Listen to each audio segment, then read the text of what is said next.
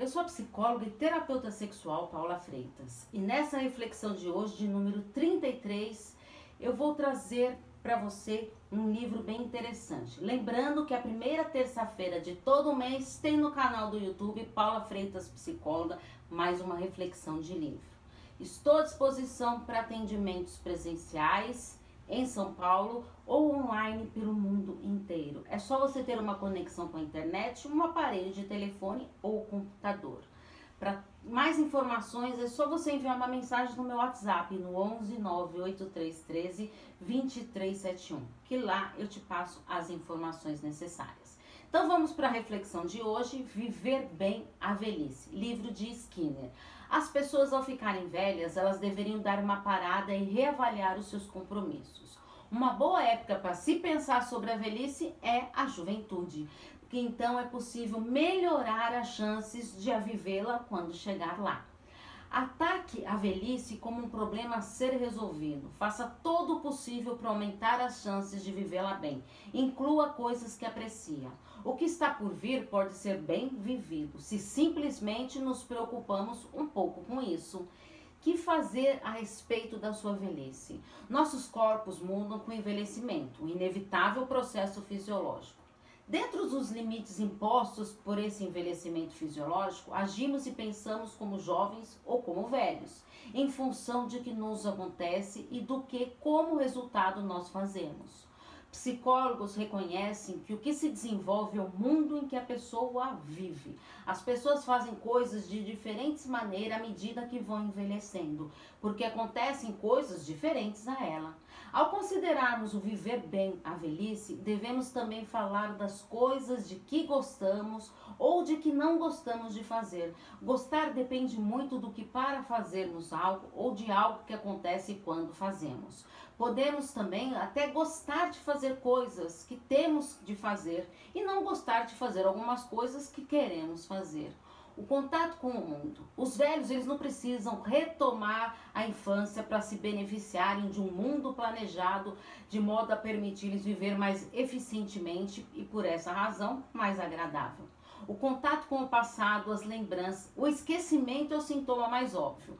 É melhor considerar a memória simplesmente como um processo de criar, da melhor forma possível, uma situação em que possamos nos lembrar com mais facilidade. Esquecimento de como referir-se às coisas, de como fazer as coisas, de fazer as coisas na hora certa, de onde se colocou as coisas, de compromissos. Clareza do pensamento estratégias que reduzem o esquecimento, bloco de anotações ajudam a organizar as ideias sobre as quais você pensa e vai pensar mais tarde. Ao juntar as ideias que você organizou, organizou você começa a ter relações com elas, as quais é, fica muito mais fácil é, e difícil de ficar vislumbrando coisas isoladas.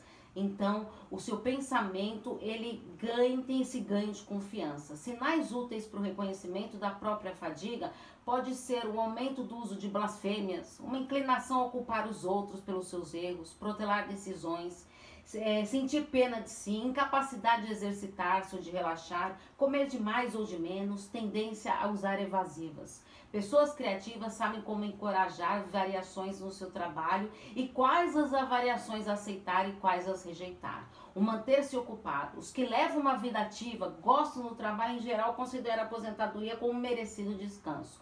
E aqueles que aposentam para descansar, logo se veem loucos para voltar para o trabalho, só que agora estão desempregados. Outros se aposentam tão logo quanto possível porque não gostam do trabalho, fizeram sua obrigação e ficam satisfeitos por parar.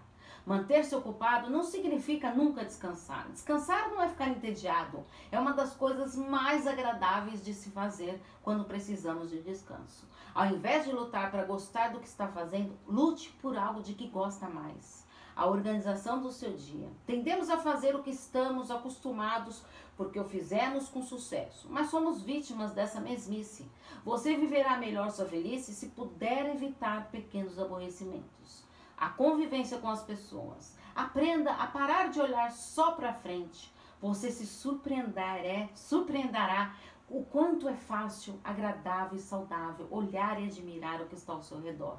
Limite-se aquelas coisas que gosta de fazer como você é agora. Pessoas que não escolheram uma companhia, mas são obrigados a conviver com elas, podem ter grandes dificuldades. Nos vemos diariamente e com frequência não percebemos quando mudamos estar bem consigo mesmo, estar bem com o mundo, sofrer menos por causa do esquecimento e da confusão do pensamento, trabalhar e usar o seu tempo de maneiras mais agradáveis e viver bem consigo mesmo, mais do que com seus amigos. Essas são as coisas a se fazer.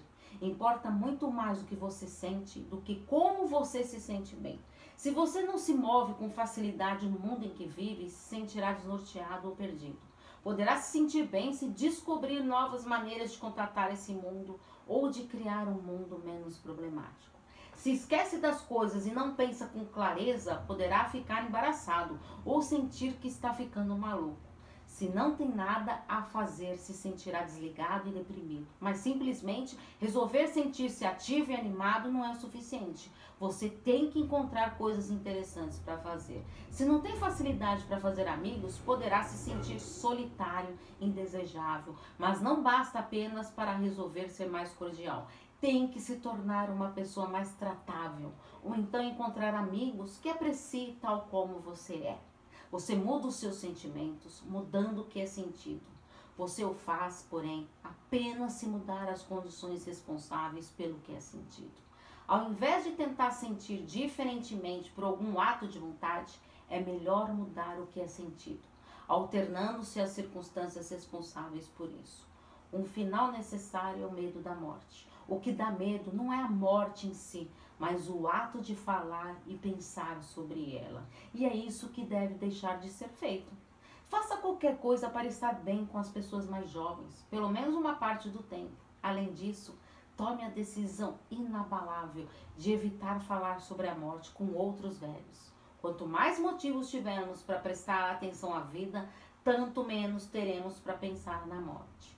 O papel do velho os velhos são chamados de chatos por falarem demais sobre o passado, por compartilhar pouco interesse com as pessoas com quem tem mais contato, porque tende a se repetir quando falam das suas doenças. A grande atuação, a dignidade e a beleza da velhice. Quando desempenhado com habilidade, o papel do velho é marcado por tranquilidade, sabedoria, liberdade, dignidade e senso de humor. A sabedoria mais valorizada nos velhos diz respeito à velhice em si mesmo. Se você realmente viver bem sua vida, a despeito de suas imperfeições, pode se considerar uma autoridade. Se você construir um mundo que lhe permite viver uma vida tranquila, digna e agradável, será duplamente admirado não só por uma grande atuação, mas por ter escrito um último ato que, te, que você ativa tão bem. E para concluir, quer ser inato ou adquirido, o comportamento ele é selecionado por consequências. No condicionamento operante, a consequência eficaz é a chamada de reforçador. Ele fortalece o comportamento no sentido em que torna sua ocorrência mais provável no seu ambiente familiar. Então, plano de ação agora. Papel e caneta na mão. Vamos pensar de como usufruir a velhice. Primeira pergunta: como deseja viver a velhice? Com qualidade?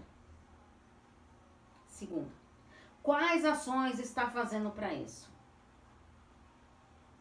Terceira: faz as coisas que gosta com vontade? Quarta: o esquecimento é algo presente na sua vida? Quinta: faz as coisas que realmente gosta? Sexta: evita a pequenos aborrecimentos? Sétima, você se importa com seus sentimentos? Oitava, está prestando atenção à sua vida? Nona, sua vida é marcada por tranquilidade, sabedoria, liberdade, dignidade e senso de humor? E décima, de 0 a 10, Quanto está o seu movimento para lidar com a velhice da melhor maneira possível? Pensa bem. Espero que você faça essas reflexões de, ó, de coração aberto. Te convido Assim, a se inscrever no canal do YouTube, no Paula Freitas Psicóloga, que tem reflexão a primeira terça-feira de todo mês. E também tem lá nos podcasts relacionamentos e Psicologia nas maiores plataformas digitais. Lembre-se de quem cuida da mente, cuida da vida. Um grande abraço. Tchau, tchau.